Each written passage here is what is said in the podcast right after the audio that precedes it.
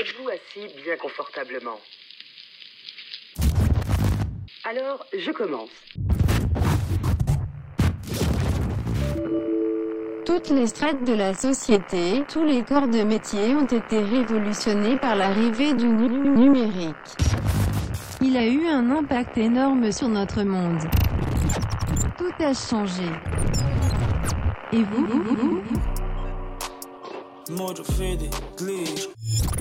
Je m'appelle Lydie, je travaille à Hyperuluçon. Euh, j'ai travaillé en caisse et maintenant je suis à la station-service. Ça va faire 18 ans. Quand je suis arrivée, c'était encore les caisses euh, où on tapait sur le clavier. Ensuite, on est passé aux écrans tactiles. Et ensuite, on a eu les caisses euh, automatiques. Toutes les pompes sont en 24-24 en fait quand la station est fermée le soir uniquement. Les plus jeunes passent au 24-24, mais les anciens restent quand même à payer euh, à la caisse en espèces et en chèques. Eux regrettent que tout soit euh, passé comme ça au numérique en fait. La gestion a totalement changé. La gestion se passe tout par Internet. hein. Tout est géré par ordinateur, tout est euh, par mail, par. euh, Il n'y a même plus réellement de contact humain. hein. Ah oui, oui, oui, oui, oui. Ah ben on badge en embauchant. On badge déjà pour rentrer sous le parking, il faut badger. Il faut badger pour ouvrir la porte pour aller au coffre. Il faut badger pour pointer. Il faut badger pour aller en pause. Il faut débadger quand on sort de la pause. Et il faut badger pour partir. On badge partout. Partout, partout. On est des numéros en fait. Nous sommes des machines, ça c'est sûr. Pour le futur, euh, je pense que ça va empirer. hein. Pour le futur, je ne vois pas forcément euh, très très bien. Même si le numérique apporte de bonnes choses, il n'apporte pas que de bonnes choses quand même, à mon avis. Mais euh, c'est quand même beaucoup moins humain qu'avant. Avec euh, tout ce qui se fait maintenant, tout comment ça évolue, je pense qu'ils vont réussir à remplacer euh, les hôtesses de caisse par des machines. hein.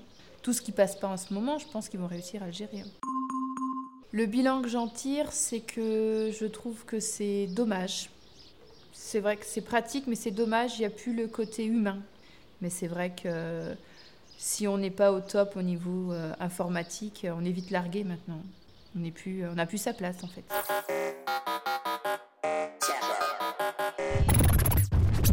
Je m'appelle Pascal Tardivel, je suis chirurgien gynécologue obstétricien à la clinique Saint-Charles. Au tout début, il n'y avait pas de numérique. C'est-à-dire quand je suis arrivée dans les années 90, on commençait à réfléchir doucement au passage au numérique. On n'avait pas de partage de dossiers. C'était aussi une source d'erreur ou de retard de prise en charge. Et on a pu justement établir les premières bases du dossier médical partagé. Voilà. Donc il y a eu une rigueur dans l'installation de, ce passage au numérique. On n'est pas au tout numérique encore. Alors au niveau de la pratique, au début, ça a été compliqué. Parce qu'il faut faire évoluer euh, toutes les mentalités autour de soi. Il faut faire évoluer les médecins. Il faut faire évoluer aussi les infirmières, les aides-soignantes. Pourquoi? Parce que le numérique intéresse tous les corps de métier autour du patient. Et je dirais même le patient. Donc je dirais que ça permet, ce dossier médical partagé numérique, de mettre le patient vraiment au centre de, son, de sa prise en charge. Donc c'est du positif, c'est précis, parce que depuis le numérique, c'est de plus en plus précis, et surtout la transmission au médecin traitant est remarquable. Le futur de l'hôpital avec le numérique. Euh, déjà, le présent qui est un présent futur, c'est-à-dire de mettre le patient au centre de sa prise en charge. Euh, les patients, les jeunes euh, ont des smartphones très évolués, donc maintenant on a toutes les fonctionnalités pour avoir le système d'information médicale. Ça, c'est fondamental. C'est-à-dire qu'on a vraiment donné un coup de pédale dans les générations. Et après, si on va plus loin, moi j'évoquerai l'intelligence artificielle.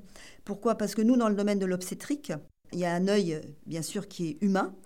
Euh, il y a de grosses formations, on a une grosse expérience maintenant avec les reculs.